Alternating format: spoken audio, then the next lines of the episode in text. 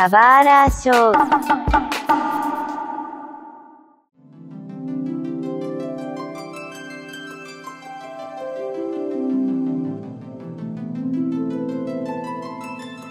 Sejam bem-vindos a um novo episódio do Subara Show. Meu nome é Mario, tentando lidar com o vazio existencial deixado após o platinar Final Fantasy VII Remake e junto comigo estão os lindos e viciados em JRPG do Projeto X Podcast. Por favor, apresentem-se. Oi, gente, aqui é a Adri e eu só não tô sentindo esse vazio por platinar o Final Fantasy VII, porque pra platinar eu preciso bater na Hell House de novo e isso eu não vou fazer tão cedo.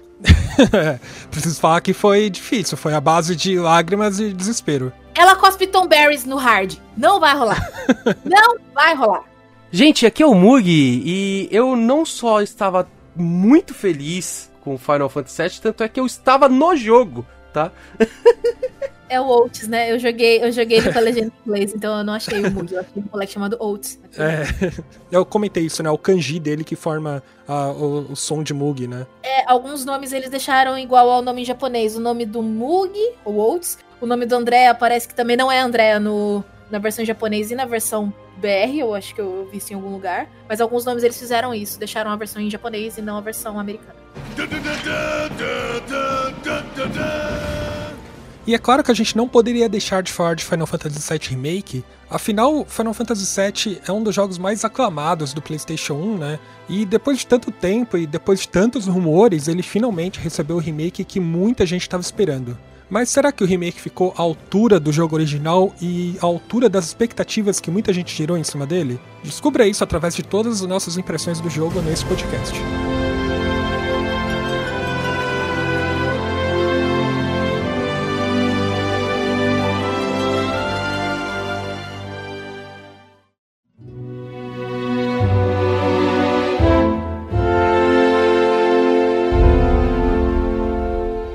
Falo que Final Fantasy VII foi um dos jogos mais bem recebidos do PlayStation, é, talvez não necessariamente reflita o impacto que o jogo teve na época, né?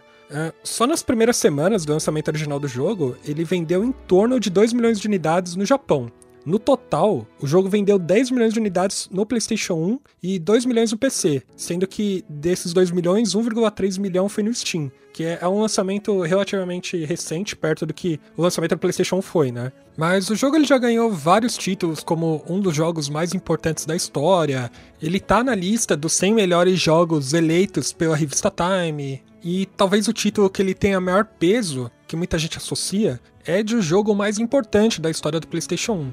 As vendas dele influenciaram nas vendas do console, né? Mas o importante é que o rumor de um remake de Final Fantasy VII sempre existiu. Isso desde 2005, quando teve a tech demo pro Play 3, né?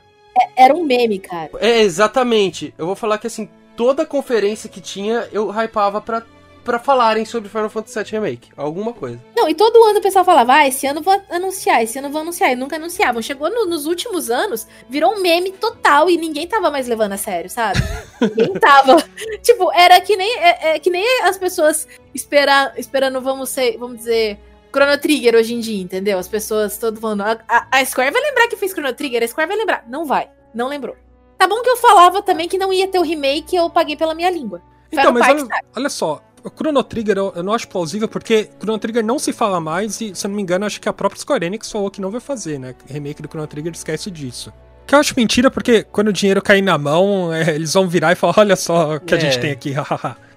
Eu, eu, eu falo que tem desenvolvedoras, né, que conseguem viver de nostalgia. É, a Nintendo que o diga, né? Nintendo. A Nintendo também. tem empresas que estão conseguindo fazer isso. Vulgo Capcom, né? Então.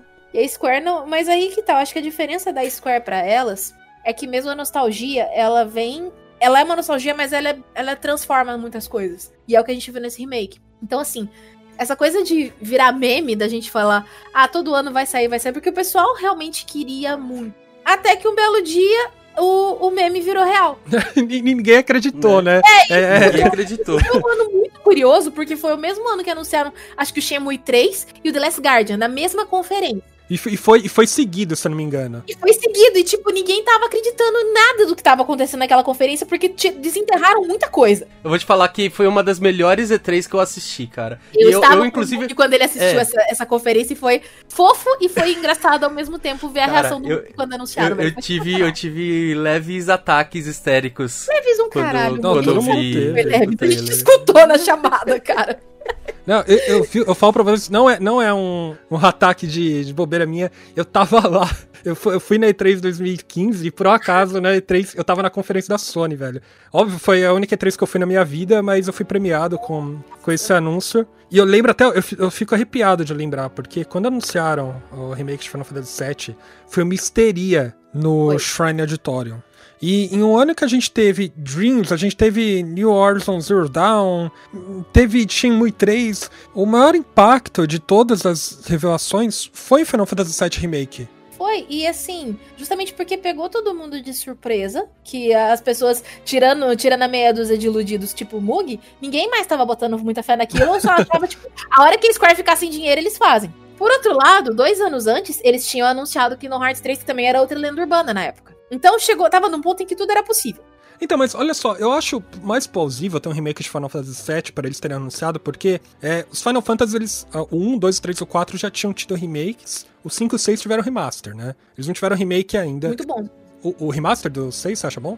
Eu gosto mais, é, é que assim, eles, ele consertou tanto do 5 quanto do 6, eles consertaram falhas e bugs que os originais de, de Super Nintendo tinham e conseguiram fazer, fazer o jogo chegar em mais pessoas, entendeu? Então, assim. É, isso é verdade. É, eu, tô, eu tô falando a versão de GBA. A versão de, de, de pra Play 1.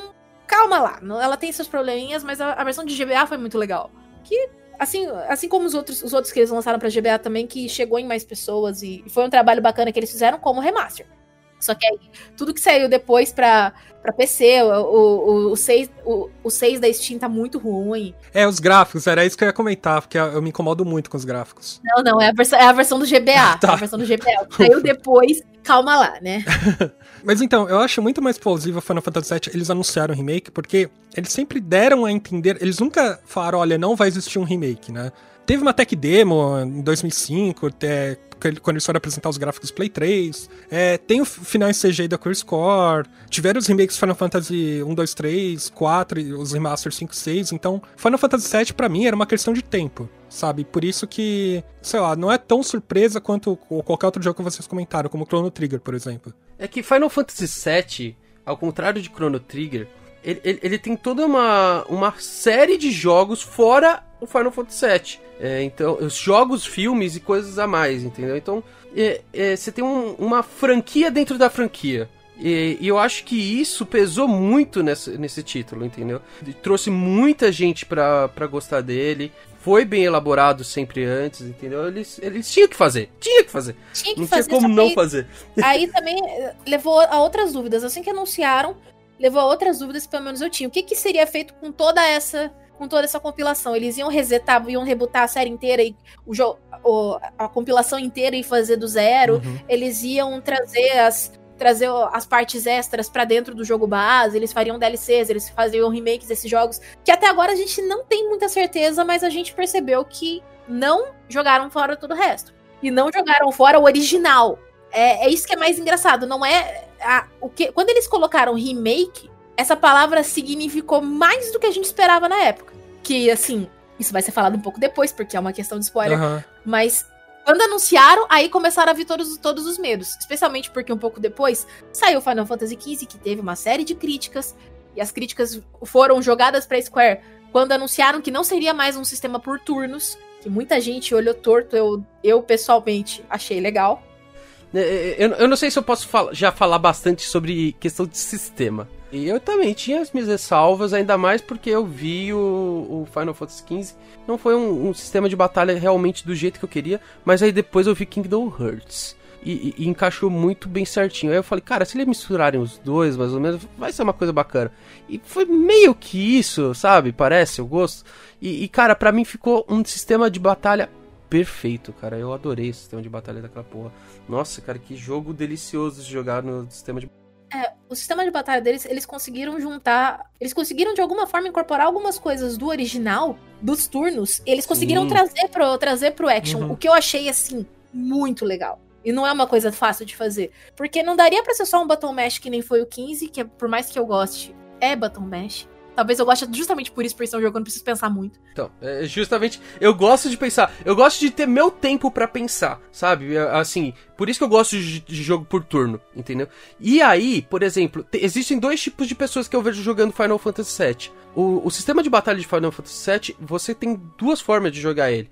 Você pode colocar os especiais e as coisas em, em atalhos ali pra ficar um pouco mais dinâmico e, e coisa e tal. E você pode simplesmente realmente meio que pausar o seu turno e fazer a sua escolha. Você ter o seu tempo, às vezes, pra pensar o que, que você vai fazer, qual que é a melhor magia, qual que é a. Ah, eu vou fazer cura, eu vou usar potion, enfim. É, é, é, eu, eu fui o cara que não usou muito esses atalhos. Você podia ter eles pra ficar um pouquinho mais dinâmico o jogo, mas você podia também ter meio que fazer o seu turno ali, sabe? E isso foi uma coisa que me agradou muito. Cara, achei muito sensacional. Parar, pausar pra ver quão fugido você tá, né? É, exatamente. Qual que são as minhas possibilidades? Dá pra você se adaptar às situações, isso que é mais legal. Você percebe que você tem um personagem que tá sendo, tá sendo bloqueado por, por um monte de unidades, mas aí você vê, por exemplo, o Barrett tá lá longe. Você consegue passar pra ele pra poder livrar espaço pra que os outros personagens consigam se mover melhor. Eu achei que foi uma mistura legal que eles fizeram. E assim, querendo ou não, tem a, a, a referência ao sistema original. Poxa, eles conseguiram de alguma forma combinar a TB com, com action, cara. Isso não é um negócio simples de fazer. Isso não é um negócio trivial. Eles conseguiram fazer um sistema que agradou a gregos e troianos, sabe? Muita gente.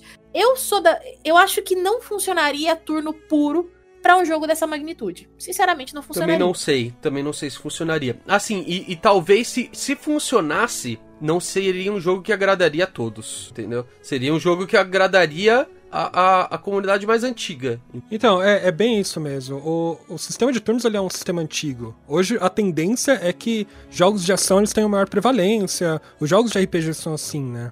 Mas eu acho que gra- grande parte do que vocês comentaram, da- de todos os elogios do sistema de batalha, já que a gente já tá falando dele, é porque o Nomura veio pra direção, né?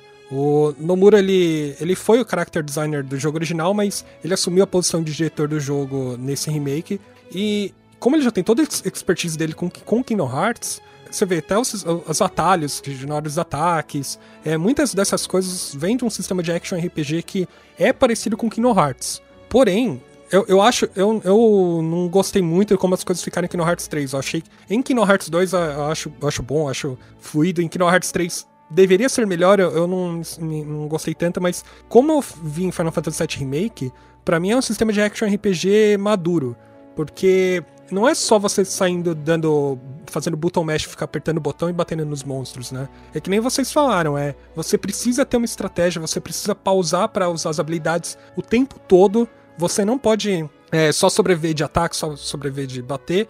E você tem que tá, estar o tempo todo controlando o que é que você vai usar. Você vai usar uma magia de cura, o, o ATB você tem que ficar controlando se ele vai vai subir o tempo todo, ficar trocando de personagem. Então, todos os elementos eles têm uma característica importante na hora da batalha. É, eu- uma coisa até que eu falar, assim, em questão de pausar pra saber o que fazer, é, isso me traz uma outra coisa que eu queria falar. Esse jogo não é um jogo fácil, no esquema tipo mamão com açúcar, sabe? Que é uma coisa que, querendo ou não, cara, tá sendo o, o, o, o que tá fluindo nos games hoje em dia, sabe?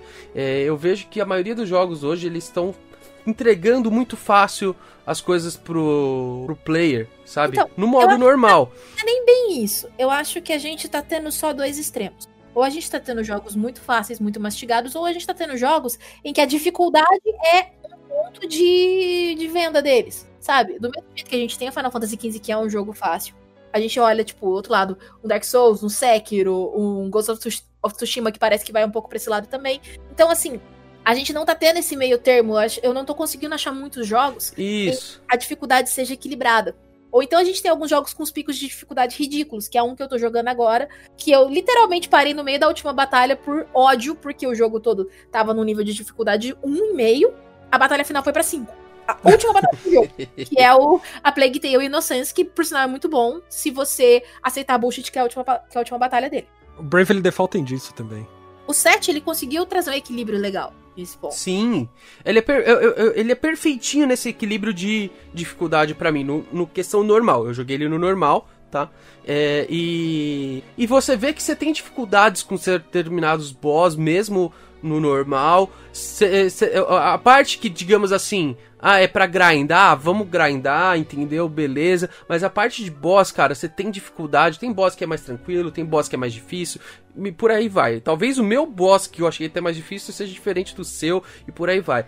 Então, eu achei a dificuldade dele muito bacana. É, quando você termina o jogo, né? Você pode jogar o jogo em outros níveis, né? E você pode jogar os, os outros níveis por capítulo. Isso eu achei uma coisa sensacional, entendeu? Qualquer capítulo Então, por que exemplo, você quero você pode fazer 1, depois fazer o 3, depois fazer o último, se quiser. É, eu gostei muito desse esquema de, de pós-game, assim, de, de New Game Plus, porque antigamente quando você faz o New Game Plus pra jogar mais no hard, assim, sabe, na questão difícil, aí você tem que começar do zero, entendeu? Eu, eu, esse jogo ele te dá a possibilidade, quando você termina, você escolher a, a- a fase, a parte do jogo que você quer jogar no, no mais difícil, entendeu? Achei bem, bem bacana, uma boa sacada isso da Square.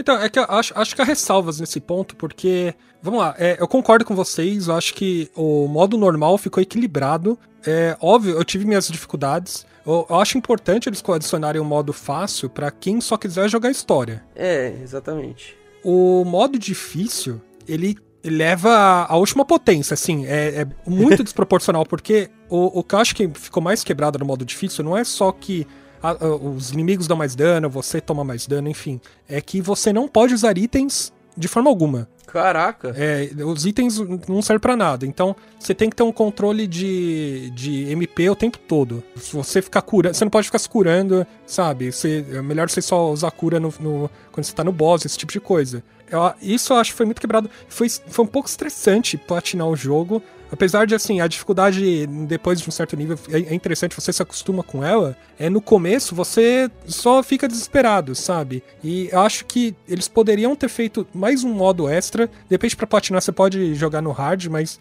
um modo extreme que aí não tem item, esse tipo de coisa. Eu vou falar que eu não joguei nada no hard, eu só fiz a, a campanha no normal, entendeu? Nem, eu, eu, eu, eu não tenho mais essa. É, desculpa falar, mas esse tesão, sabe, por Aham. platinar jogos. Ah, eu nunca tive. Eu tô. Assim, se tiver um jogo que tiver milhões de coisas pra coletar, eu vou coletar todas elas porque eu gosto. Mas Uhum, batalha Nem, nem difícil, isso. mano. Vocês estavam falando dos bosses. Eu joguei o jogo inteiro no normal, mas eu diminuí a dificuldade pra fácil na Hell House. Ah, Adriele! Adriele! Porque depois da terceira vez que você, que você quer aquela casa maldita limpa o chão com a sua cara, você meio que perde a paciência, sabe? Você meio que, tipo, é, eu não quero isso pra minha vida. Talvez em algum outro momento eu faça ela do jeito certo, mas por agora eu só quero seguir a história. Depois eu vejo isso. Mas então, É, é, é, eu, eu- eu Ah, tá confesso, assim, nessa onda eu confesso que eu tive que olhar na internet como é que derrotar, porque eu não tinha entendido o esquema, sabe? Não, eu morri pra ela, eu acho que umas quatro vezes. Eu morri várias vezes. Aí depois eu peguei meio que esquema. E, e eu venci, tipo, pouquinho, sabe? Sabe? Tipo, bem que. uh, ah.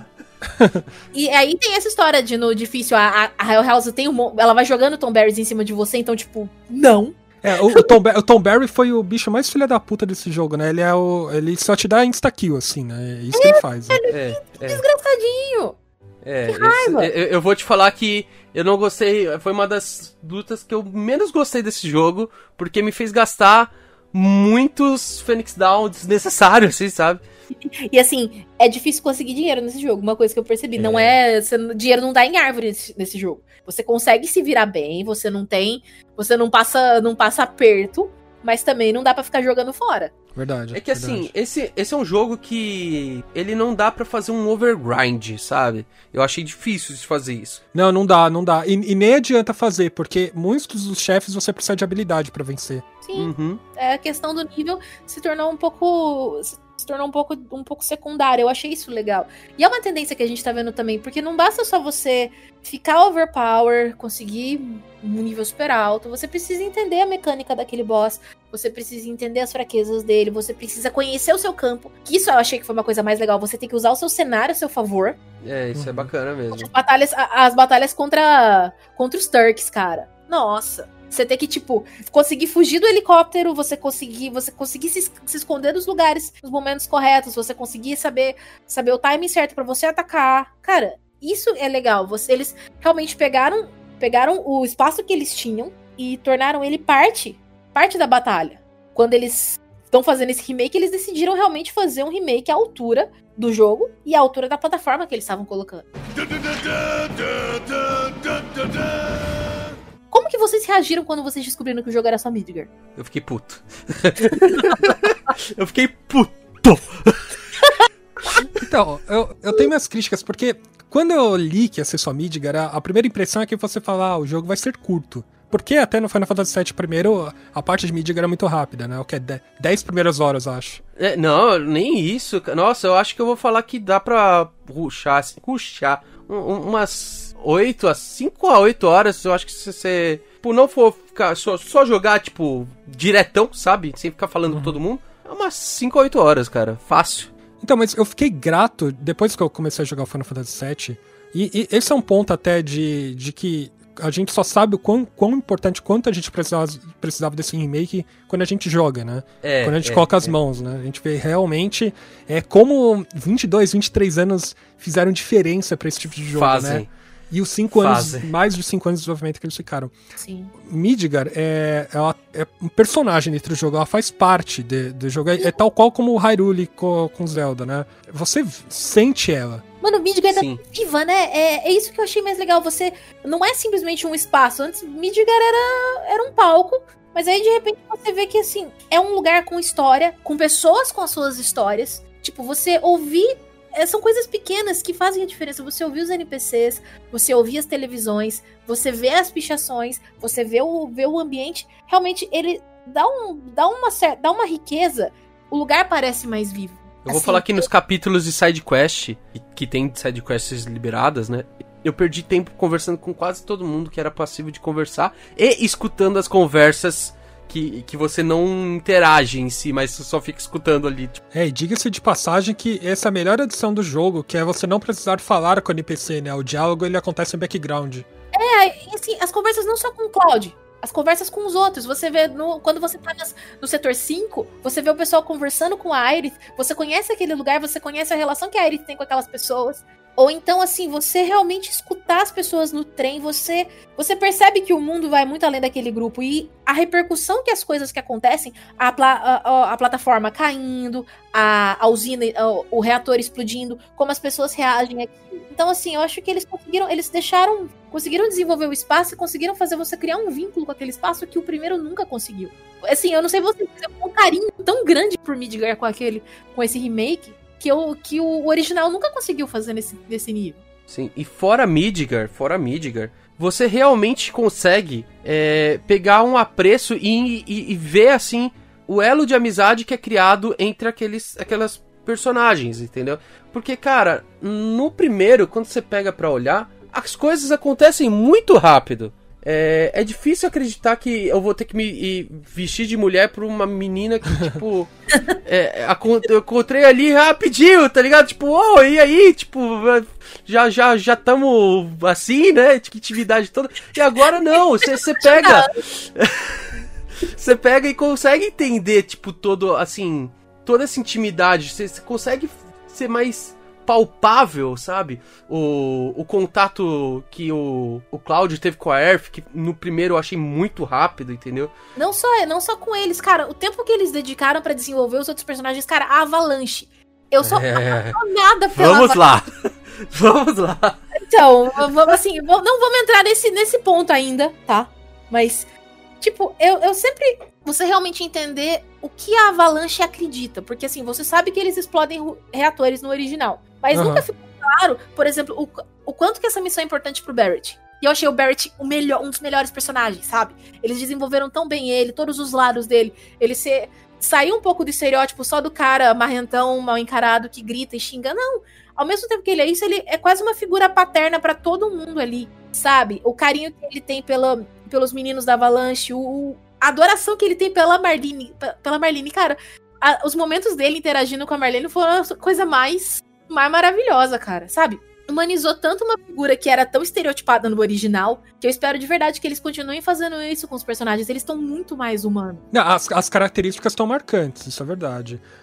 Óbvio que eles só puderam fazer isso porque eles decidiram que esse jogo ele só se passaria em Midgar, né? Eles prolongaram toda essa parte, todos esses roteiros para 40 horas de jogo para que você tivesse uma experiência imersiva e você se conectasse com aqueles personagens, né? Sim. sim. Eu, eu, eu, só quero, só quero falar que Midgar, assim, eu comentei que ele seria tal qual Hyrule, eu acho que talvez não tenha muita comparação, porque Hyrule, é, principalmente no último, Breath of the Wild, ele é um mundo aberto, enfim, tem, tem muito mais história por trás de Hyrule do que teria em, em, em Midgar, né? E, e, tem alguns pontos ainda, por mais, acho que assim, eles foram muito, muito audaciosos, né? Foram é, querendo fazer uma Midgar tão evoluída, tão grande, né? Porque a Midgar não é grande, eles, eles inventaram o mapa ali, né? Aquele, aquela, aquela parte toda, da, toda na casa da na casa da Jessie, cara. Aham. Uhum. É, todo aquele capítulo. aquilo né? ali era tudo. Todo aquele capítulo é, é, é, é como podemos dizer, é filler, né? É filler pra fazer a gente sofrer mais por ela depois. Foi isso que aconteceu. Exato.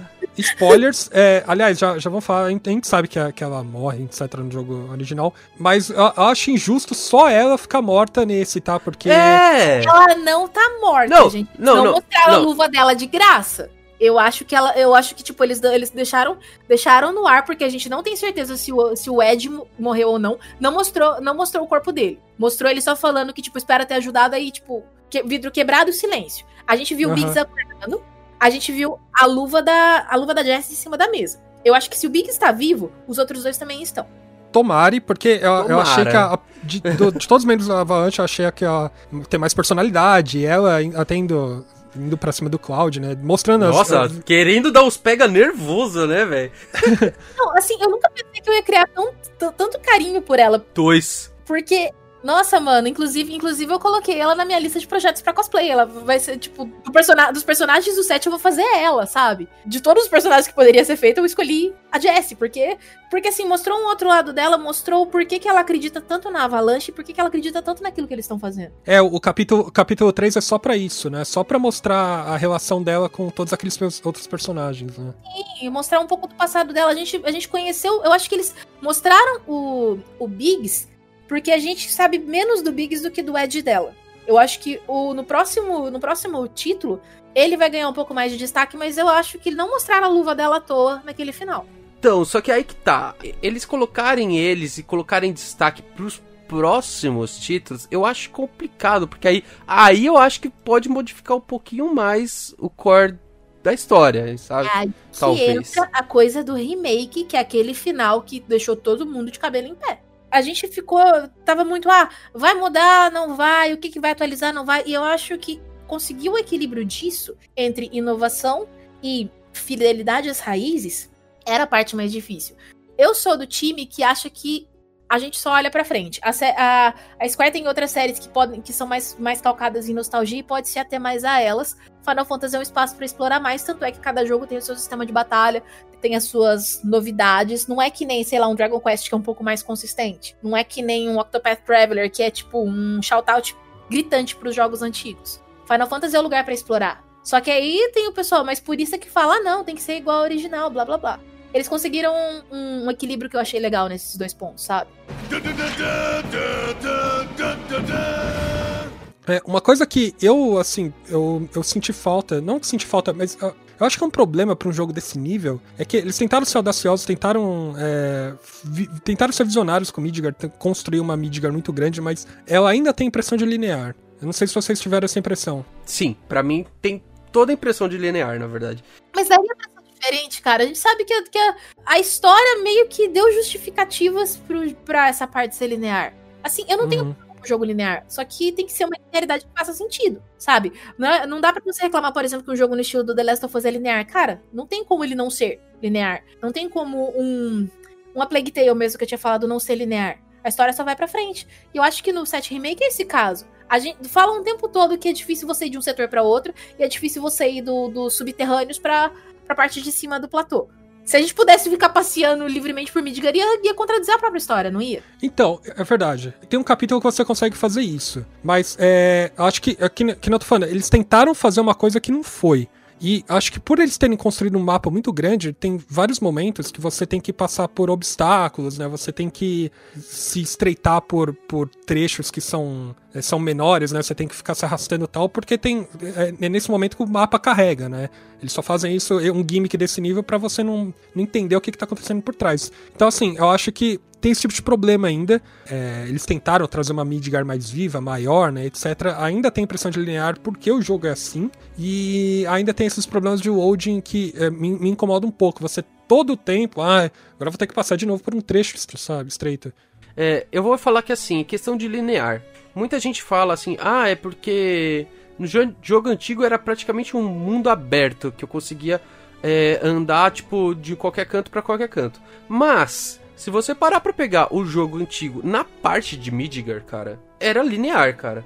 Você não tinha assim muita coisa para se mexer e também era a mesma coisa que, por exemplo, é, quando a gente passou do trem até o, o, segundo reator, aquele trecho você não passa mais nunca, entendeu? É, então não tem como, a, a, assim, a gente querer também uma questão fiel e não fazer uma questão tão linear como eu acho que era assim no, nessa parte de Midgar, tá? Nessa parte de Midgar no primeiro jogo. Não, se, sempre foi. A pessoa acha que não é linear porque tem mapa, tem world map, sabe? Você pode andar é, no, no, mapa, mas é, sempre foi linear. Então eu acho, eu acho, tá, que embora assim, ele dá a impressão de linear porque ele é linear, e eu acho que ele tinha que ser mesmo nessa, nesse momento. Talvez pro próximo é, já falando uma questão que talvez a gente vai falar depois, né, em questão do próximo de sequência, como vai ser para um outro console que vai ser o PlayStation 5, provavelmente, eu, eu duvido que saia pro PlayStation 4, mas é, eu acho que talvez aí eles tenham mais capacidade,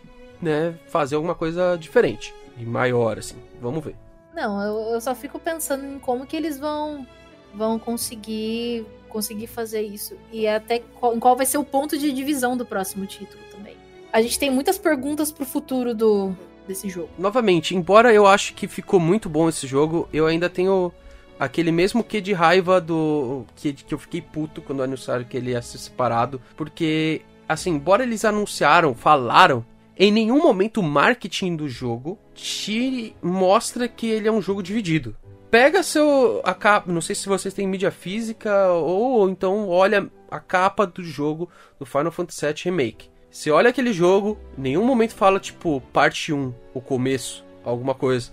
É Final Fantasy VII Remake. Então, em nenhuma questão de, de trailer do jogo falava isso. O que foi falado foi pela Square em anúncio dela de entrevistas e coisas do gênero.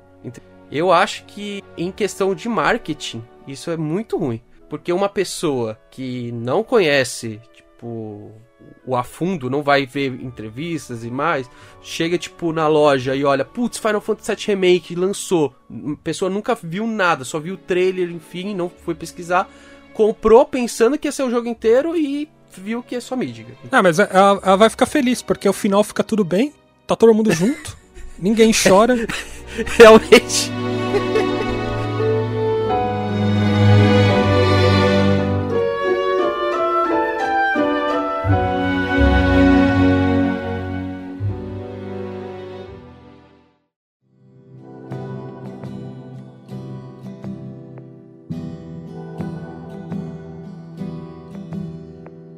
Eu, eu tenho outros. Eu sei que a gente tá elogiando bastante o jogo, acho que ele merece muitos elogios, tal qual como ele, eu tenho algumas críticas é, bem pontuais, assim, é que nem eu já falei, acho que de algumas coisas são pacings que eu acho que, que foram prolongados um pouco demais, mas é, no geral só tem elogios. Mas eu acho que eu tenho. O meu maior elogio é, a, é na direção artística do jogo, porque, no geral, é, o que eles fizeram, a qualidade gráfica do jogo, eu acho inspirável para uma assim, da vida útil final do PlayStation 4. Acho que é muito bom eles terem lançado o jogo agora, porque eles já teriam uma, uma engine mais evoluída, eles teriam como trabalhar melhor. É, é só você ver a tech demo que foi apresentada, não a tech demo, mas aquele trailerzinho que foi apresentado na E3 2015. A diferença dele pro jogo final já, já é bastante questão gráfica, né?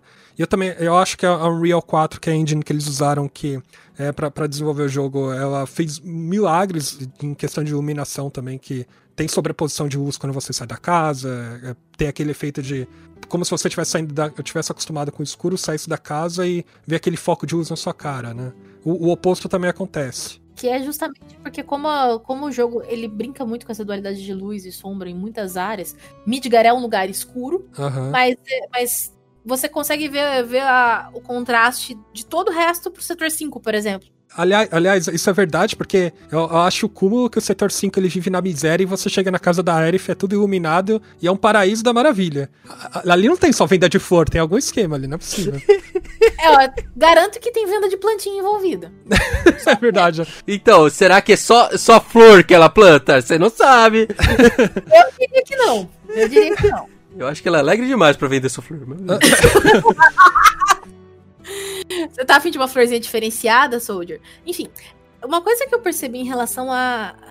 Isso dos gráficos que você falou, a única crítica que eu tenho é que algumas texturas são muito ruins. É, Tipo- textura de, eu ia falar isso, textura de cenário complicou um pouquinho, tá? Algumas texturas, mas tipo, não tem nem como falar, porque só o- eles, eles focaram no que era mais importante, que eram os personagens. Cara, o nível de detalhe, as expressões faciais deles, cara. As expressões do Cloud, sabe? É, é engraçado que eles, pra- justamente pra poder dar esse, essa, esse destaque pra personalidade deles, dos personagens principais, que foram muito mais desenvolvidos, eles conseguiram fazer expressões sutis que, que Uhum. mostraram isso. Tipo, eu gostei que eles deram deram uma personalidade mais sólida pra eles, sabe? Justamente colocar eles confrontar eles com situações diferentes, colocar eles pra interagir entre si de um jeito de um jeito diferente, sabe? Você vê o, o Cloud não sendo aquele é, ele muito mais próximo realmente do jogo original do que do que saiu depois dele, sei lá, do Advent Children, do, ou da versão dele do Kingdom Hearts, que é só um emo chato.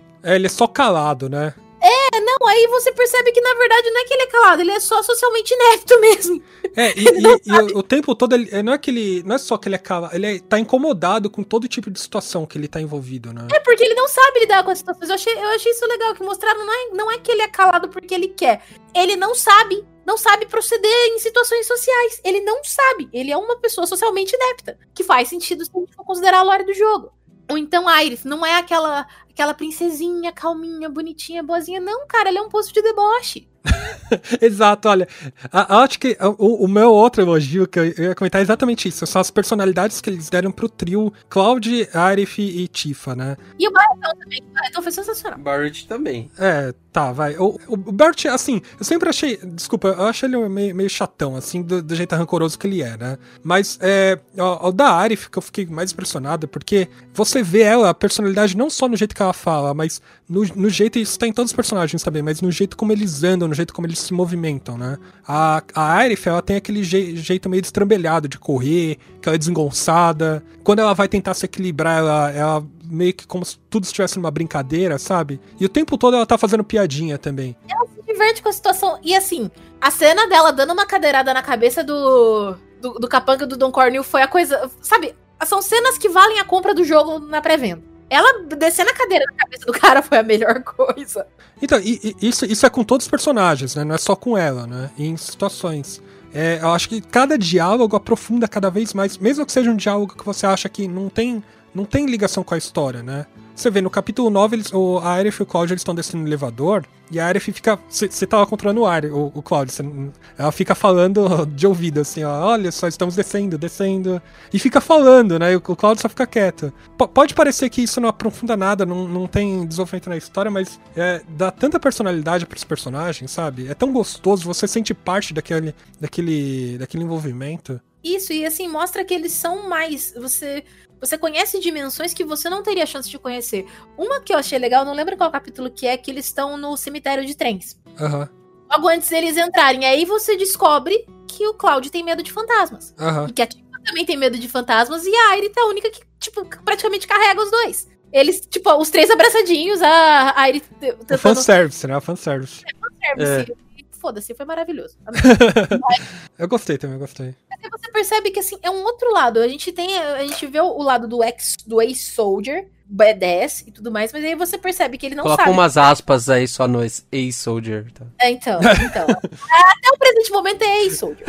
Assim, a gente conhece o lado dele, a gente conhece, a gente vê que ele é uma pessoa prestativa, que ele não sabe dizer não e que ele tem medo de fantasmas. Isso são, é mostrado em cenas muito sutis, mas que já dão um desenvolvimento de personalidade que é muito legal, que outras obras não conseguiram fazer. Então, assim, a gente tem que dar, tem que dar o crédito para quem escreveu os diálogos desse jogo, que os diálogos são muito bons. Sim, são muito. E tem, e tem diálogo, hein? Tem diálogo, hein? E tem uma opção no jogo que você pode usar. é, você tem uma escolha, né? Ou, ou você vai na, na opção A, que é curta, sem diálogo, só com duas batalhas. Ou você vai na opção B, que você vai ter diálogo para um caramba, que é subir escadas, tá? E, e- Eu fiquei com preguiça de subir a escada, eu peguei o eu, eu subi escadas e tem diálogos muito bons. Demora, mas tem diálogos muito bons. Eu fiz os dois, mas eu, eu subi. Nossa, eu subi escada. Eu achei. ah, é, De novo, é um grande fanservice. Aliás, esse jogo tá cheio de fanservice. Eu acho que isso é importante porque os personagens são caricatos, né? Eu acho que foi um fanservice que deu aquele. fez aquele agrado pros fãs, mas que não ficou vergonha alheia. Não ficou sobrando. Não ficou. Pô, o- Bart cantando o tema de vitória, cara. Não, Nossa, essas... o Cloud e a Elf bateram mãozinha depois de eles enfrentarem obstáculos. né? Nossa, cara, sensacional, velho. Ou então, até Maluco. quando você termina as batalhas do Coliseu, as poses de vitória clássicas, cara.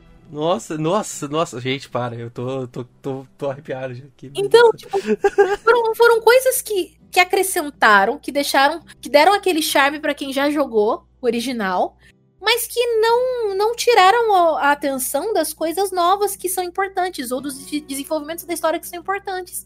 É o que eu falei, o equilíbrio da nostalgia e da inovação, que é muito difícil e que era o meu, que era o meu maior medo. E eles conseguiram. Só que eu sei que nem todo mundo gostou desse, desse aspecto. Muita gente queria que ele fosse mais fiel às origens. Eu não sei como seria, a menos que fosse um copy-paste do original, que aí não teria o menor sentido de existir um remake. Mas, pelo menos pra mim, eles conseguiram trazer o que valia mais a pena do original, sabe? Não, eu, eu, eu gostei. Eu, eu, depois de ter jogado, eu falo, não, eu aceito pra caraca você ter dividido o jogo assim, tá? Eu só não acho que o seu marketing foi correto. Só isso. Então, é, é, esse é o problema do Nomura, cara, porque eu, te- eu tenho medo do que o Nomura pode fazer com esse jogo e colocar oito, cinco jogos, sabe? Nossa, não, cara, por favor. Não, e, e- isso porque a gente nem concebeu a ideia de realmente a Jessie tá viva e eles fazerem um jogo spin-off pra celular só com a galera da Avalanche, sabe? Nossa! Perdi da pré-venda. como, por gente trouxa como eu que esses caras fazem isso. Eu também, eu tenho coleção de Kingdom Hearts aqui, eu tô puto com três ainda. Mas o, o do fanservice que eu acho que eu mais elogio é o triângulo amoroso entre Tifa, Aerith e Cloud, que foi mais evidente. E eu acho que teve momento, tanto pra Tifa quanto pra Aerith, elas, elas crescerem no jogo, né? Em equilíbrio em capítulos, porque tem, é, acho que é equivalente o número de capítulos que você fica sozinho com a Tifa e que você fica sozinho com a Aerith. E depois elas juntas, né? As amigas, etc. Isso que eu achei mais legal. A gente não, tive, não teve no original a relação das duas. E eles, Aham. eles deixaram o negócio, ao invés de ficar nessa, nessa competição dessa shipping war estúpida, não, eles, eles mostraram as duas desenvolvendo uma amizade e, cresce, e sabe, eu achei isso, eu achei isso bacana, a gente ter cenas só com elas e elas trabalhando juntas e elas conversando e elas trocando ideias e realmente sendo amigas. Eu acho que isso, isso foi uma das coisas que eu mais gostei. Da gente ver que mais do que elas estarem lá simplesmente pra shipping war, elas têm uma. têm mais agência e elas têm um ela entre, entre as duas. Agora eu quero saber como que é que vocês jogaram esse jogo. Eu só vou fazer uma pergunta, tá? Lá vem. Com quem vocês tiverem um encontro no jardim da casa da Earth? Com a única opção aceitável, vulgo Tifa. Mari? Eu não lembro dessa opção. Cara, não, não, não, pera, é, é que isso não é uma opção. É, de acordo com o que você vai jogando, você vai criando afinidade com, com, o- a, com a Tifa ou com a, a Aerith, né? Tipo, Aham. de acordo com escolhas de diálogos e por aí vai. Aí, no, no capítulo, antes deles começarem a, a subir a, a muralha, né? Você vai ter a, um encontro com alguém no jardim da casa da Earth. Você vai dormir na casa da, da mãe dela? Aham. E aí você vai sair e você vai encontrar três opções lá. um- uma, das três opções, entendeu? Cara, cê- eu, eu- eu joguei esse capítulo umas duas ou três vezes porque eu tinha que platinar. Eu não lembro. Ah, Olha é só. verdade, é verdade. Não, eu fiz os três, desculpa. Eu fiz os três, então. Agora que eu tô lembrando.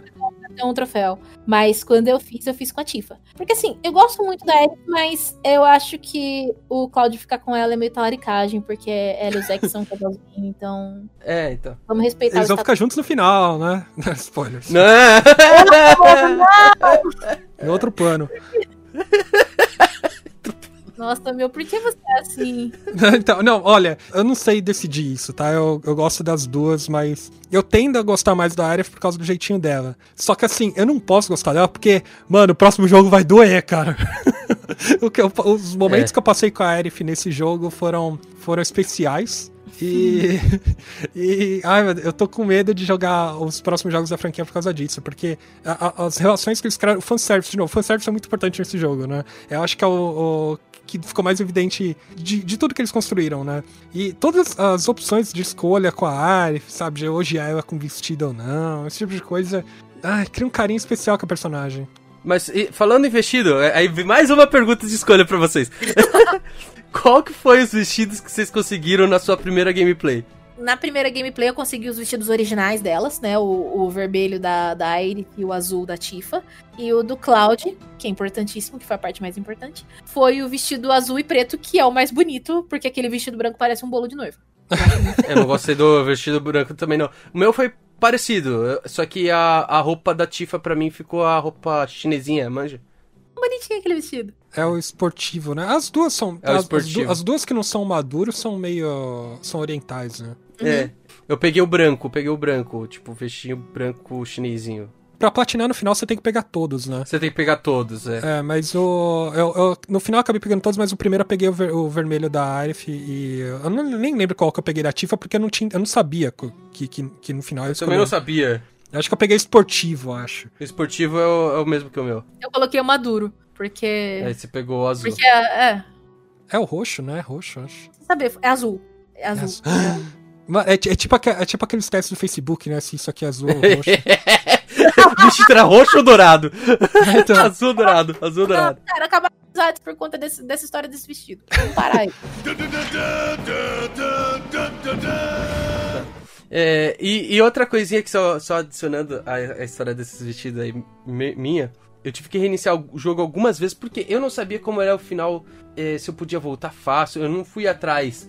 Pra, eu, eu- eu não fui o cara do YouTube pesquisar coisa, tipo, eu joguei o jogo, entendeu? Aí é, tem a parte do, do vestido do Cloud, que é um joguinho rítmico, né?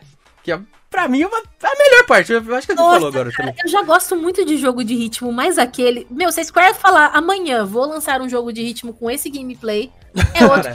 Cara, cara, ó, também. o Nomura não pode. Mano, eu, eu, eu boto minha se o Nomura vai lançar isso pro micro-ondas Dance Dance Revolution. Final Fantasy. eu, eu reiniciei, eu, eu salvei na frente da porta, né? Aham. E fiquei resetando até conseguir fazer perfect naquela porra. Tá? Porque eu não sabia quando que eu ia conseguir voltar fácil lá, entendeu? É, spoilers você não volta, né? Aliás. Sério? Você não volta? Você não faz aquele joguinho de novo? Só se você fizer o capítulo de novo, depois. Ah, não, então. Só se fosse o capítulo de novo. Mas... É, mas você tem. Então, esse. Eu, eu, eu digo que isso é um problema pra quem. Até quem vai platinar ou vai zerar o jogo, porque o capítulo 9, apesar de ele ser maravilhoso, eu acho que é o melhor capítulo do, do jogo, ele é muito longo. Então, até você chegar nessa parte da dança, passa, sei lá, 3 horas de jogo. Você tem que passar de novo até pela arena pra você jogar essa, essa parte do, do jogo de É, ritmo. realmente. Passar pela Hell House, cara. Realmente. Eu não ia jogar de novo. Ai. Nossa, cara, deu, deu, deu um gatilho agora essa, essa Mas possibilidade. olha, eu- aquela parte ju- rítmica pra mim é sensacional. Eu sempre fui um jogador de Project Diva, tá? Aham. É, sou muito fissurado em Project Diva. Quando eu vi aquele jogo, eu falei, ah, eu vou, vou fazer perfect nessa porra. E só fui. Isso faz uma- eh, permite uma pergunta. Onde o Cláudio aprendeu a dançar? Ou onde o Zack aprendeu a dançar? A, a Shira tem uma, uma aula de dança pra, pra futuros soldados deles? Porque, cara, o cara, o, cara conseguir fazer. tirar a primeira coreografia do André Ala, calma lá, velho. Dri, lá. Dri, Dri, Oi. Dri. Oi. A dança está dentro do seu coração. Não, ela está dentro de, de, de personagens estilosos, tipo Cláudio, assim. Qualquer personagem japonês sabe dançar, assim. To, todos os personagens de Persona sabem dançar. É, é, tem isso também. O Persona, Persona nos, nos mostrou que isso é possível. Mas, mano, sério, é, aquelas coreografias de K-pop, velho, eu achei assim, sensacional. Então, é, é, chocante você ver o Cloud dançando, mas eu, eu digo isso positivamente, assim.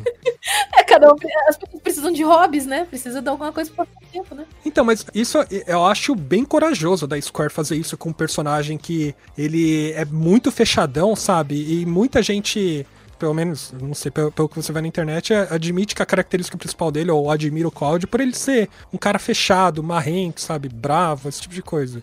Isso é uma outra coisa também, que o que eles trouxeram, os personagens novos que eles apresentaram, são muito legais. Mesmo eles tendo pouco tempo de tela, eles viraram. Cara, o André é sensacional. É, é. Nossa, é, tipo, é glamour puro, só que sem cair em um monte de estereótipo babaca também. Eu lembro que quando, quando tava, tava, o jogo tava para sair, tavam, antes de sair, saírem as imagens da, da cena do, do minigame de dança, que tava todo mundo, ah, eles vão fazer a cena do crossdressing, ah, eles vão fazer a cena da banheira, ah, o que, que eles vão fazer? Porque tem toda essa coisa de, ah, eu, hoje em dia não pode fazer mais piada com nada, não é bem assim. Mas como fazer essas cenas de um jeito que não ficasse ofensivo, de um jeito que não ficasse agressivo, uhum. mas que também fizesse justiça ao jogo original. E eles conseguiram. A cena da banheira, algumas pessoas acham ela super engraçada, ela não teria por que estar tá lá. Eles colocaram esse uhum. de dança que foi, assim, uma, um acerto. Eles conseguiram fazer de um jeito que não ficou agressivo, que não caiu em estereótipos ruins, que é o caso do André eles conseguiram fazer de um jeito que ficou engraçado. Que o capítulo 9 é, é muito engraçado do começo ao fim. É, é com certeza. A parte do All, Market, do é a melhor parte do jogo também. Ah, isso lembra, mais uma pergunta, já que o Mug perguntou um monte de coisa. Qual foi a massagem que vocês escolheram? A massagem que meu dinheiro pôde pagar. então, da, da primeira vez eu escolhi o mais barato, né? Depois das outras vezes eu, eu, eu, eu tive que escolher, escolher as outras opções, mas o mais barato foi engraçado. Ela machuca a mão do Cloud, né? Ela não machuca a mão do Cloud, ela machuca a alma do Cloud, né? Aí a única vez que você tá gritando daquele jeito, ela. É de dor, né? De dor, né? Pôs medo nele. É. Eu só não consegui pagar a, a mais cara porque eu não tinha dinheiro. É, aí eu fui pela intermediária paguei a mais cara e foi assim, valeu cada centavo. é a cena mais errada do jogo. É a cena mais errada. Mas valeu cada centavo. É, eu fiquei um pouco constrangido, né? Porque ca cada uma dessas opções ela, ela, você vai ter uma massagem específica, mas vai ter uma reação do Cloud no final dela, né? A, a mais barata, ele, ele sai como ele sai bravo porque meio que machucou ele. Ele não sai bravo, ele sai traumatizado, tipo, nunca vamos falar disso. E isso, a, tanto que a, todas as vezes a Arif tenta falar com ele, ele não responde por algum motivo, né? A, a, regular é porque ele fica. Ele tá meio reflexivo, assim, né? Tipo, ele, ah, foi interessante. Mas a, a, a que nem a Adri falou, a mais cara, a Deluxe, eu, eu fiquei um pouco constrangido porque ele, ele geme de prazer, né? Velho, é, é, eu fico pensando como foi dublar aquela cena. Falaram pro dublador: olha, olha, tá vendo, tá, tá vendo esse vídeo R18 aqui? Faz igual.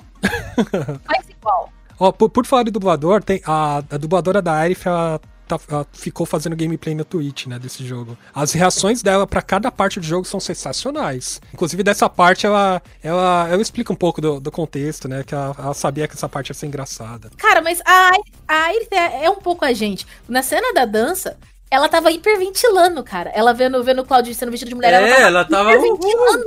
Vai que vai! Não, ela, ela tem uma fala sensacional quando o Cláudio sai vestido de mulher, que ela fala, não fale comigo, não fale comigo. Aí ela, mas você tá tão maravilhosa. Ela fala, you're so pretty, né? Eu acho muito boa essa, essa cena por causa disso. Acho tão bonitinha ela falando, you're so pretty. Ah, mas é, ela não tava errada, ele tava uma princesa mesmo. é verdade, é verdade. Disso... princesa, eu achei lindo isso. Então, eu concordo muito com o que você falou de que eles foram muito respeitosos com o, tra o tratamento que eles deram para essa cena, né? É óbvio que eu não tô no meu lugar de falar pra, pra, pra falar se. como que o personagem, esse, esse, tipo de personagem tem que ser retratado, tirar, da, tirar muito da masculinidade do, do Cloud pra expor um lado mais transgênero, sabe? Esse tipo de coisa. Que eu acho importante para você é, criar afinidade com qualquer tipo de jogador, né? De colocar um, po um pouco mais de representatividade no jogo. Não, não que se, esse seja o momento de representatividade do, do Cloud, mas é, eu acho que é corajoso um pouco da Square eles desconstruírem o personagem para colocar essa inclusão. E eu, pessoalmente, eu, adorei a maneira como eles fizeram, sabe? É, existem modos do jogo que você pode jogar com Cloud vestido de Wolita, etc. Eu jogaria inteiramente esse modo. Cara, se, alguém, se, eles, se eles disponibilizassem aqueles vestidos como DLC, eu compraria. Eu também, Porque eu também. Saíram, uma, saíram uns vídeos que, tipo, eles fizeram a programação e a física desses vestidos de um jeito que ela responde ao ambiente. Uhum. O cabelo, o vento empurra. Então, assim, teoricamente não tem que programar muita coisa, é só colocar ela lá e você pode usar o vestido em todas as lutas. Acho que na luta não funciona, o que funciona são nas CGs, acho. Então, eu acho que. Eu, eu não sei como. Eu não cheguei a ver, mas nas CGs realmente, acho que colocaram, fizeram. Usaram save edit foi numa. Foi na luta contra o Stark. Contra, contra o Stark mesmo. Ah, foi exatamente isso, foi exatamente isso. Hum. É, mas, de novo, assim, eu não tô no meu lugar de falar pra falar, mas eu achei respeitoso. Agora, é, tem, outras pessoas vão, vão poder falar no meu lugar, né? Então, no caso, eu achei que eu vi mais isso no André. Porque assim, você vê que ele é um personagem mais puxado pra androginia, que tem todo, todo, toda uma leitura. Ele, até o discurso que ele fala que a beleza transcende os gêneros. Então, assim, eles poderiam. Eu já vi isso acontecer em muitos jogos que é justamente de você sua, essa, essas personagens que, que saem um pouco desse binarismo tanto de gênero quanto de sexualidade, eles serem muito estereotipados. O André não é estereotipado. Sim. Não é, tipo, fisicamente mesmo. Ele tem. Os traços do rosto são bem masculinos, a roupa, só que ele ainda assim é. Ele tem um, uma androginia que não é. Que não é um estereótipo e que não é uma. Não é uma caricatura. Isso que eu achei mais legal, ele não ser um personagem caricatura. Do mesmo jeito que o Barrett não é um personagem caricatura como, como, muita, como ele poderia ter sido lido no original. Eles deram mais profundidade e conseguiram tratar as coisas de um jeito muito mais humano. Eu acho que você ter mais tempo de desenvolver tornou os personagens mais humanos e diminuiu o espaço para estereótipos, diminuiu o espaço para caricaturas. E você, mesmo, mesmo assim, o jeito que eles fizeram o Cloud, eles não. A, a representação de menina dele não é, não é caricaturizado. Não, eles fizeram, tipo, ficou bonito, sabe? Ficou realmente bonito. Você você percebe que teve uma, uma tentativa de não, não só fazer, tipo, tipo, se fosse uma fantasia de carnaval, o cara vestido de mulher. Eu achei legal de eles terem. De o Cloud não ter se oposto a isso. Uhum. Tipo, ele só achou que era uma ideia de merda que não ia dar certo, mas acabou que deu. De fato, confundiu. E até isso mostra uma das melhores falas dele, que é quando a Tifa vê ele assim. essa maquiagem, esse cabelo. É, pois é, Ela não reconhece primeiro ele, né? Tipo... Move on, move on. Cara, eu achei isso muito engraçado. Ele mesmo, assim, não, não é uma coisa que. Ele fica com aquela coisa da vergonha a princípio, porque, né? Acho que depois de você dançar em, em cima de um palco e ser transformado numa princesa, eu também ficaria um pouco. Mas, no geral, isso não, não, não tira nada dele. Ele continua sendo o cara B10. Ele continua sendo. Então, assim, o All Market todo tinha muitos espaços para errar nesse ponto. Porque tem coisas que foram feitas no original que, querendo ou não, já não cabem mais agora. Mas, mas eles não erraram. Isso é legal. Isso é. Isso é bacana. E, e as pessoas. Talvez para as pessoas perceberem que dá para você fazer uma coisa. Uma coisa que não seja agressiva e que ainda assim seja engraçada, que ainda assim seja divertida. Ninguém, todo mundo com quem eu conversei falou que adorou o capítulo 9 porque é, é assim, é, é um capítulo absurdo e um monte de coisa, mas é muito divertido. É, o, o, All Market em si ele é, ele é imersivo, né? Porque andar para todos aqueles cenários tem vielas pequenas que vocês se estreitam, tem áreas mais largas, tem uh, pisos para cima e para baixo de gente dançando, gente caindo no chão bêbada, esse tipo de coisa. E nossa, pensando bem, o Market é uma grande rua augusta. E eu, eu, principalmente, quando eu cheguei na parte do All Market depois do capítulo 9, eu fiquei muito tempo explorando, né? Eu, Porque é, eu fiquei muito tempo perdido no Walmart é. primeira hora. E se vocês falarem que não se perderam no Walmart uma única vez, eu vou me sentir muito inferior. Não, não, eu me perdi, me perdi naquele mapa várias vezes. É, é, mas assim, é justamente se perdendo que você encontra uns diálogos legais. É aí que você encontra a professora lá do, do orfanato Sim. do Setor 5. Oh, foi verdade, tipo, verdade. what the fuck que você tá fazendo aqui? Segue seu sonho, meu bem. Beleza, mas. Mas é, cara, foi, foi um bom capítulo. E assim, foi uma boa. Acho que foram as, duas as duas áreas que mais me chamaram a atenção foi o Wall Market e o setor 5. Por motivos diferentes. Que o setor 5 é o setor mais tranquilo do jogo. É o setor mais calmo. A música dele é a mais calma é, a luz dele é a mais calma. E você, você percebe que teve um, um cuidado de criar ambientações que realmente trazem você lá para dentro. O, o, setor 5, que é aquela coisa mais tranquila, o All Market, que é caos puro, sabe? É caos e brilho e música alta e gente conversando e. Uhum. Então, assim, teve, teve uma tentativa de criar uma ambientação para realmente não deixar um jogo vazio. Não deixar só um jogo grande, porém vazio. Foi uma das críticas que fizeram, por exemplo, a Final Fantasy XV. Sim, sim, sim, é verdade. Assim, a, a, gente tá elogiando muito o jogo. Óbvio que tem algumas críticas. Tipo, que nem eu falei, são pontuais. Por exemplo, é. quando, quando eu tô invadindo a Shinra, eu acho o cúmulo eu tá invadindo, os soldados não verem eu passando. Ou eu, mano, não criar zona de alerta o máximo, eu chegar lá e eu ainda tá em stealth, esse tipo de coisa. Mas são, são coisas pontuais, né? Inclusive, acho que a invasão na, na Shinra eu acho muito boa também. É uma, uma sequência muito de quatro, cinco capítulos que tem várias dificuldades, tem vários obstáculos, e o capítulo 19 é o maior deles, porque tem quatro ou cinco chefes na sequência. Mas, assim, é, são pontuais. O, outro detalhezinho, outro um bug aqui que você vê de, de objeto que tá sem física. Por exemplo, eu uma, um, uma cena que eu lembro de cabeça é quando você chega no orfanato no setor 5 e tem as cadeirinhas das crianças, né? E as cadeirinhas elas são feitas de papel, porque a Aerith vai, faz o tracking dela, faz o caminho dela, vai passando por cima de todas as cadeiras, derrubando todas, né? Eu fico imaginando, tipo, uma criança tipo, do orfanato, que naquela que fica olhando, caralho, mano. Que filha da puta, tá, tá passando e derrubando tudo, tocando terror. tipo, qual que é o seu problema, moça? Eu fico pensando, tipo, eles olhando pra, pro pessoal destruindo as mesas, derrubando as cadeiras, tipo, toda vez que convida esses caras pra cá. É, na, na Shinra tem uma parte que tem só um lugar lá que tem um monte de cadeira e mesa. Eu passei derrubando tudo porque eu falei, mano, anarquia, foda-se essa empresa. Nossa, cara, eu, eu saí. Ah, eu fiz isso também, cara. Eu fiz isso também. Não deixei uma caixa inteira no jogo inteiro. Não deixei uma cadeira, não deixei uma mesa. Aquela parte que você explora só com o Barrett, cara, eu fiz questão de destruir todas as é. caixas. É, é prazeroso você destruir com tiro aquilo, né? É muito é. maneiro. é, eu estourei também tudo, velho. Nossa! E isso é o espírito da Avalanche, sabe? Você causa o máximo de anarquia possível. Adorei. Só, só pra colocar um, um ponto meio que negativo, tá? Tipo, enfim, eu, eu, acho que é besteira minha, mas eu queria. Só, como é, é que difícil achar ponto negativo nesse jogo. tipo, muita coisa. Tipo, tem pontos, coisas pontuais, mas enfim. É, eu queria poder é, deixar o líder, que você pode setar o líder, tipo, várias vezes eu colocava a Tifa, tipo, como uhum. líder, porque eu, eu gostava de começar usando ela, porque eu gosto de jogar com ela, mas eu queria que o líder fosse a pessoa que eu andasse pelo, pelo mapa, sabe? Sim, é, e não, sim. sempre é o Cloud, entendeu? É, a jogabilidade de, de andar pelo mapa, você vê que, que foi colocado ali, porque tem momentos que você joga, tipo, andando no mapa com o Barrett, com a Tifa e com a Earth. Sabe, por que, que você não poderia também mudar esse líder ali e colocar, tipo, a, a, aquele líder para ficar andando pelo mapa como você queira, entendeu? Isso eu achei que poderia ter sido Porque feito. Porque o protagonista é o Cláudio, você tem que andar com ele. Ah, é, eu, entendo, eu entendo seu...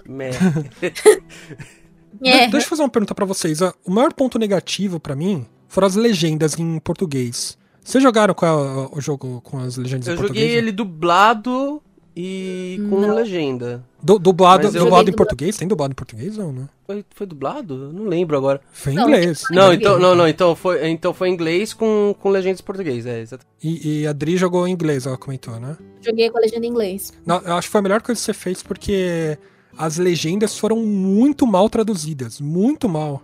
Tipo, tem expressão que eles mudam completamente, assim, e perde contexto, assim, sabe? É, é, que assim, eu, cara, eu, eu, eu, eu não me importo tanto, assim, porque eu, eu já vi coisa pior. Eu assisto anime, tá ligado? Mas eu acho que se tivesse deixado na mão de, de gente que faz fan, fandub e, e fan translation aí, teria feito coisa melhor, viu? É, põe o jogo na mão da Punch, vai dar certão. A Punch ainda existe? Acho que não. Existe. Sei lá, faz tanto tempo que eu não, eu não baixo anime novo.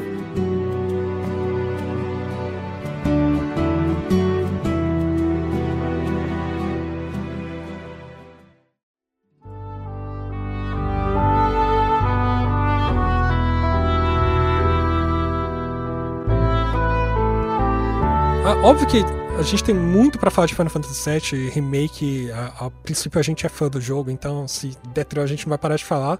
Mas é muito importante a gente falar do final, porque de tudo o que mais aconteceu de todos os jogos, de, de todo o que eles modificaram no jogo, o final é o que, que teve maior alteração.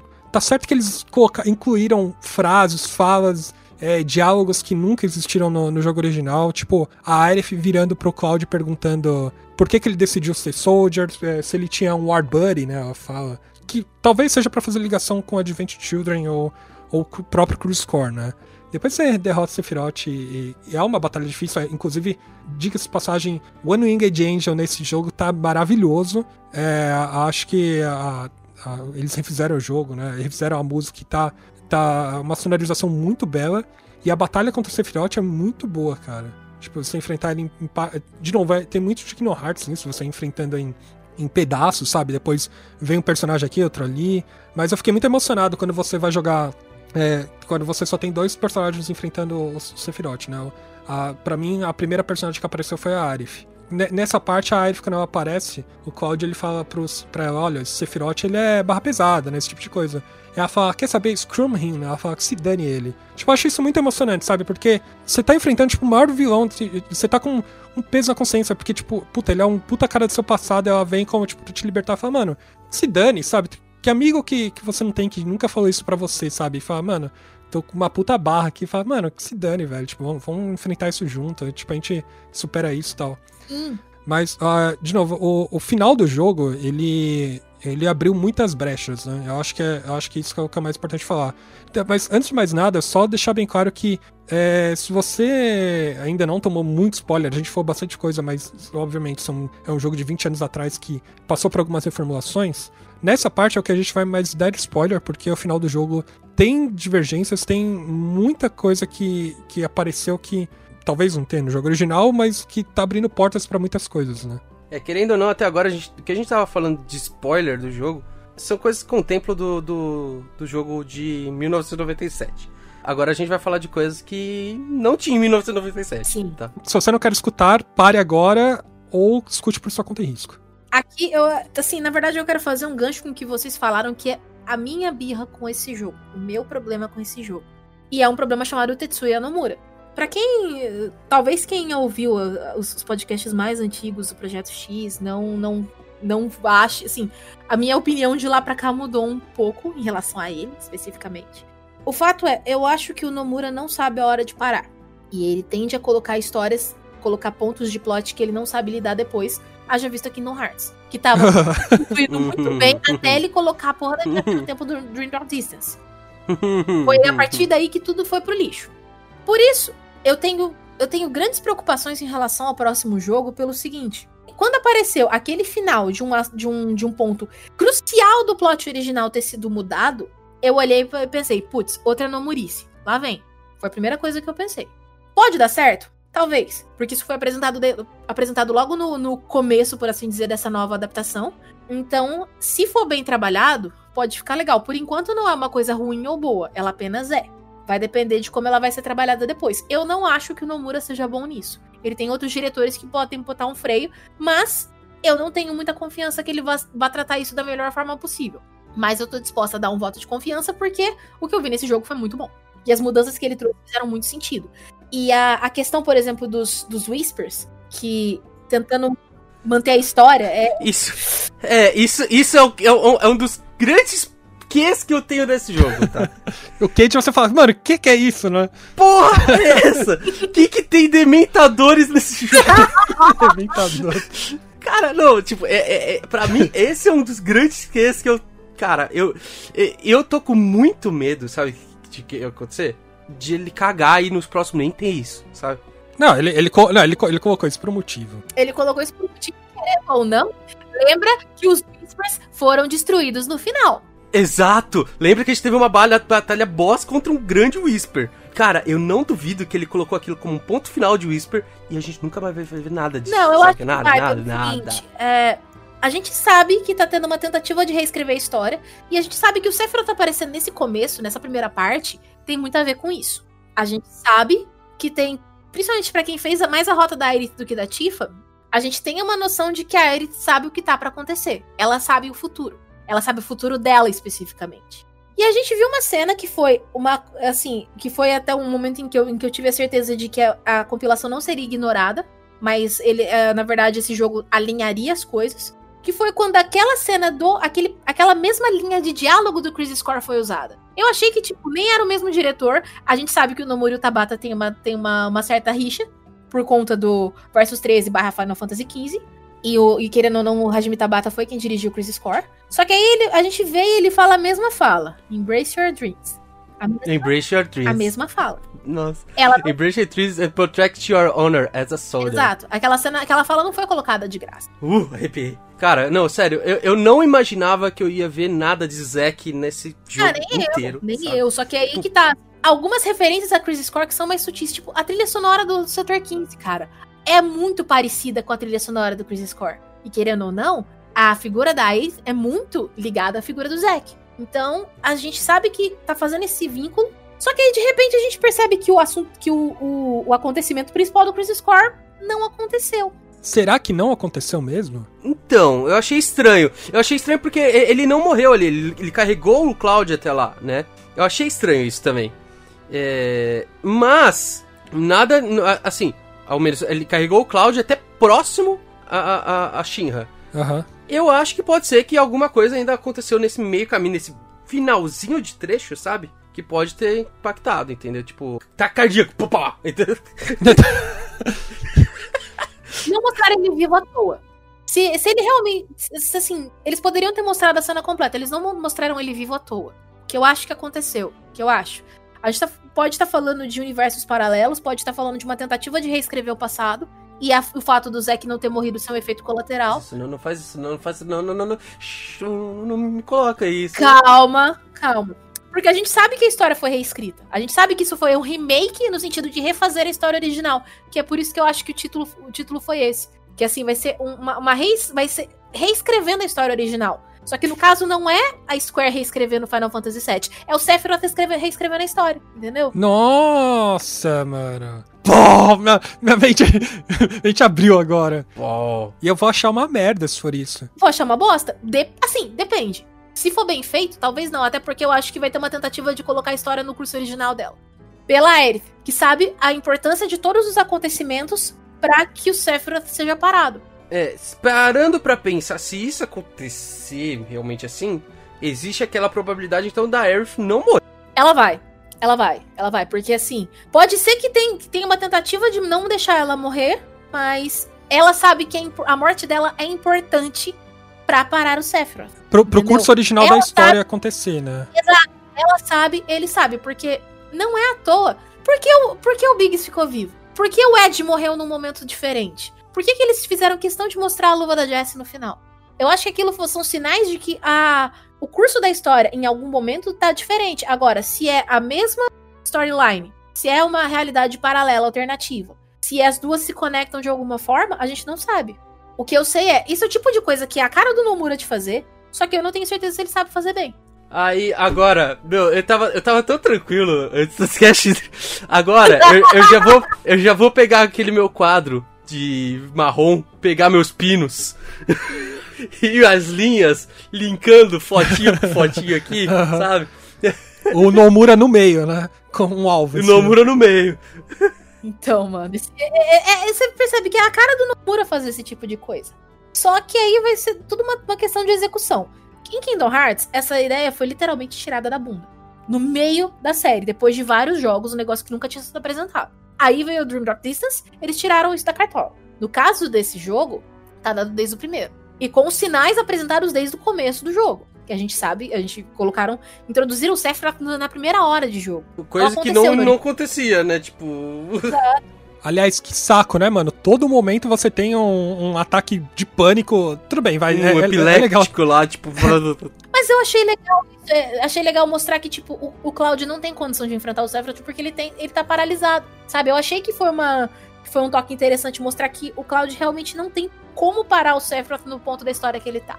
Mostrar que ele realmente tem medo. Então, é, o, o, maior, o maior obstáculo dele é o bloqueio mental que ele tem com o Sephiroth, não o Sephiroth em si, né? Sim, é, o Sephiroth é, é, o fantasma dos pensamentos dele, sabe? É, eu acho que isso vai fazer sentido quando alguns acontecimentos com a Black Material acontecer, etc. Porque, pelo menos eu tenho essa impressão no jogo original que o Cloud é muito mais fraco do que ele parece. Eu acho que apresentar isso faz sentido nesse contexto. Exato. E então, assim, a gente tá, tá, sendo, tá tendo sinais apresentados desde agora.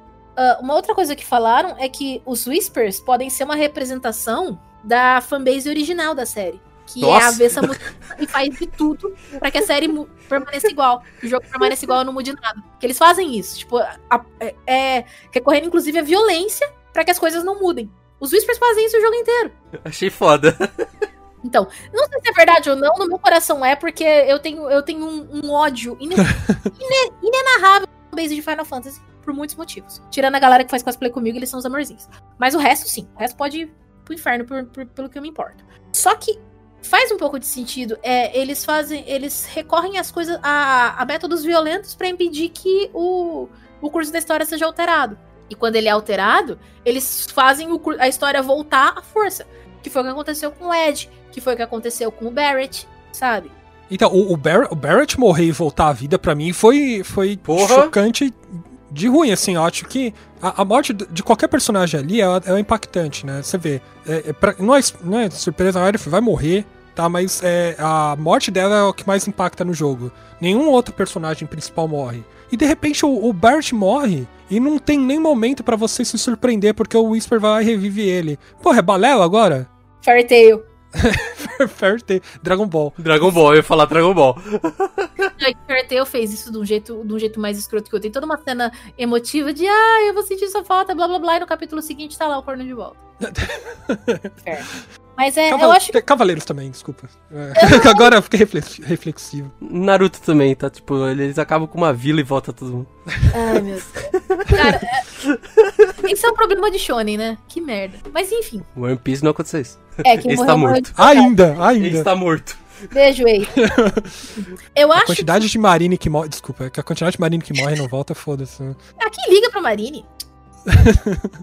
Mas enfim, o fato é que ele, eu acho que não deram nem tempo da gente sentir, porque não, a gente sabe o curso da história original, sabe que aquilo não acontece na história original e sabe que então os os Whispers vão fazer tudo pra poder restaurar. Entendeu? Não é, não é feito pra você se chocar e pensar, ai meu Deus, o Barrett morreu. É pra pensar, tipo, quê? Para as coisas voltarem, não é, não é uma coisa pra você ficar muito tempo. Foi ruim? Foi, mas meio que faz sentido. Não precisaria. Eu acho que não. Eles colocaram pra tentar fazer uma coisa mais chocante, pra mostrar o poder dos Whispers mesmo, mas no fim das contas não precisava, sabe? A gente vai ter que ouvir mais deles, mesmo eles tendo sido aparentemente destruídos. Que eu acho que não destruíram todos, não faz sentido você destruir o destino. Mas a gente sabe que agora a gente tem pelo menos um personagem que se movimenta na história fora do destino. Ele faz o que ele quer agora. E aí vai dependendo de como vai ser tratada a história daqui por diante. Que é o que eu falei pra vocês. Eu tenho muitas reservas, por enquanto eu não acho que tenha sido bom ou ruim aquele final, mas eu não confio no Nomura. O problema é que a gente já viu isso em Kingdom Hearts, que nem você falou, é revisitar partes pra, pra mudar pontos, né? A DLC de Kingdom Hearts 3 é, é isso inteira. E a gente discutiu isso e. É um erro de 90 reais. Eu vou, eu vou ser sin- sincero, assim, e a única coisa que eu quero é que eles façam. Tipo, É isso, só me entrega, tá? Não sabe quando, né? Porque, porque até agora a gente não tem, tipo, nem previsão de quando que vão entregar, e nem quantos vão ser, e nem pra que plataforma vai ser. Exato, enfim, exato. Isso é, é preocupante. É, Mano, olha só, a gente tá no final da vida útil do Play 4. Esse jogo, eu não, a gente não sabe, quem, que nem o Mug falou, a gente não sabe quando que ele vai ser chegar. se- Ele demorou cinco anos desde que ele foi anunciado pra, pra ser lançado. Imagina quando que o próximo vai chegar. Se chegar pro Play 5, Eu vou ficar puto. Não é? Você vai ter que comprar um novo console pra jogar. E, e, de novo, Nomura tem experiência com isso. Ele lançou o Kingdom Hearts pra todos os consoles possíveis. E então, sei lá, eu não, não vejo. Não vejo É, eu, ele eu não vou ser fazendo sincero. Hum. Eu vou ser sincero que o único motivo de eu não vender meu Play 4 nesse exato momento é ainda a, a pequena possibilidade de sair o Final Fantasy VII Parte 2 pra ele. Aham. Senão eu, eu, eu, eu venderia ele e já ficaria na, na, na visão de pegar o PS5, entendeu? É, eu vou te falar o que, que pode acontecer. Ah, Eles estão falando de três possíveis três partes desse jogo. Eu acho que pela história do 1 é plausível que sejam três partes É mesmo. plausível até porque eram três CDs. É, exatamente. Ó, ó, ó. É, de- Olha a ligação. Desde o começo estão comentando de três partes, né? E acho que é possível que eles lancem uma segunda versão pra PS4 e PS5. E aí faz uma. Quando lançar uma- um terceiro jogo diretamente, talvez pro Play, Play 5, faça uma coletânea junto, esse tipo de coisa. Então, é, acho que é bem possível que esse, esse tipo de coisa aconteça. Se acontecer, então a gente tá falando de, mano, muito tempo ainda, de dois, três anos pra terminar toda essa trajetória do remake. Você tá sendo ainda assim, otimista. Aham. Cara, é quero- mais ou menos isso aí. Eu quero acreditar, porque eu sou trouxa e, a gente, e quando a gente é trouxa, a gente acredita nas coisas. Mas eu não sei o que esperar nesse tempo, nessa questão de prazo. Por um lado, eu, já deu pra ver que a, a Unreal Engine ela tem, tem a possibilidade de ter uma, uma, vida, uma vida útil longa, sabe? Eu acho que pode ser que com a engine do jogo pronta, os próximos, as próximas partes sejam dedicadas a assim, desenvolvimento do jogo em si, da narrativa, blá blá blá. Agora, não sei se dá pra gente é, confiar muito que o jogo vai sair, vai sair logo. Porque a gente não tava contando, por exemplo, que ia ter a porra de uma pandemia no meio do caminho. né? É, va- É, isso é, isso de é o que mais ainda fode. Tem isso. Ainda tudo. tem isso. Então, assim. A gente tem possibilidades. Eu acho que não vai atrasar tanto quanto saiu, quanto entre o anúncio e a parte 1, porque a engine do jogo tá pronto, sabe? Mas a gente. Eu, não- tenho ressalvas. Eu, eu, eu ainda tô, por exemplo, em questão de engine, eu tô bolado, bolado que eles colocaram, tipo, o Red. E, e- a gente vê que ele tem todo o mecanismo de luta e não luta com ele, tá ligado? Tipo, Ele não entrou no jogo nas Eu- últimas seis horas sem Fala. upar ele como, cara? Eu acho que foi por isso que eles não colocaram. Não teria, assim, não teria tempo hábil dentro da história pra você upar, considerando que você não tem como grindar no jogo. E assim, o espaço em que você tá com ele é literalmente dentro de um prédio. Como é que você ia upar ele, conseguir as armas dele no meio do prédio da Shinra? Não fazia sentido, entendeu? Ele não teria, ele não teria muito realmente armas, ele teria tipo, ele Tipo acessórios pra poderiam, ele, sabe? Poderia, é, mas poderiam te colocar ele já, tipo, em média do seu level ali, como acontece, tipo, com, com a Earth no, no começo, entendeu? Enfim, eu, eu fiquei ainda bolado. Eu queria jogar com o Red. Relaxa, vai, mano, vai, vai ter muito jogo pra você jogar com Red ainda, cara. Só vai demorar. Vai, vai ter. É, assim, você acha que a comunidade furry tá pedindo isso também. Os furries vão Não. Que isso, não, para, por Vai, favor. vai ter, vai ter um spin-off dele pro Switch, cara, pra você passar a fazer carinho nele e, e dar ração. Fica tranquilo. Não, não, vamos fazer, vamos fazer uma petição pra ele ser um personagem no Animal Crossing. Caraca. Bom, como sempre, eu quero agradecer a participação de vocês. Eu acho que é, é injusto falar que é participação especial porque vocês já são da casa, né? Mas ainda assim, eu quero agradecer e abrir espaço pra vocês. Se vocês querem comentar sobre o Projeto X ainda. Por mais que ele seja aposentado. É, então é é gostoso de falar dele porque a gente viveu muito em cima dele, né? E mesmo e mesmo assim a gente não gravando mais podcasts, ainda estão todos os podcasts lá pra você querer ouvir, seja em Spotify, seja pelo próprio site. Então, dê uma procurar lá, lá em Projeto X Podcast, a gente tem mais de 200 podcasts, com toda certeza você vai achar um podcast que seja do seu gosto, então vai nessa. Os, os, de, os de anime, assim, eu, eu já aviso que os de Kingdom Hearts e os de Final Fantasy ficaram super datados e na época eu não odiava o Nomura como eu odeio agora. Mas muita coisa datada, tem muita coisa datada naquele ainda assim tem, ainda assim foi um trabalho legal e a gente tem bastante, produziu bastante conteúdo legal. A gente continua produzindo conteúdo fora do Projeto X. É, igual eu falei pra vocês, agora eu tô, com- tô participando de bastante coisa com o pessoal da Kingdom Hearts Brasil, que é uma página que faz lives. Eu tô participando de podcasts com Ataque Crítico, que é um, que é um canal. Fazendo fandub com o pessoal do Ataque Crítico também. Então, assim, a gente fez fandub do, do primeiro capítulo do, do Final Fantasy VII Remake. Resident Evil 2 Remake, Resident Evil 3 Remake. Então, assim, estamos produzindo coisas e a gente não para, assim. a- o Projeto X tá um pouquinho encostadinho, mas, mas a gente continua produzindo coisa pelo mundo afora aí, né? Então, então fica a dica aí pra, pra procurar as coisas que eu, que eu ando fazendo. Sigam meu Instagram de cosplay também, que tá meio parado porque eu não tô conseguindo fazer nada, porque né, pandemia. Mas houseofhawkai.cosplay no Insta. Então me procurem lá, falou? E pra você que ouviu até agora, não deixe de entrar em nosso site e comentar todas as suas impressões do que a gente discutiu, de se você concorda ou discorda de algum ponto que a gente comentou, ou dê suas impressões de Final Fantasy VII Remake. Também crie suas teorias da conspiração, o que, que vai acontecer nos próximos jogos, enfim. É isso, até a próxima.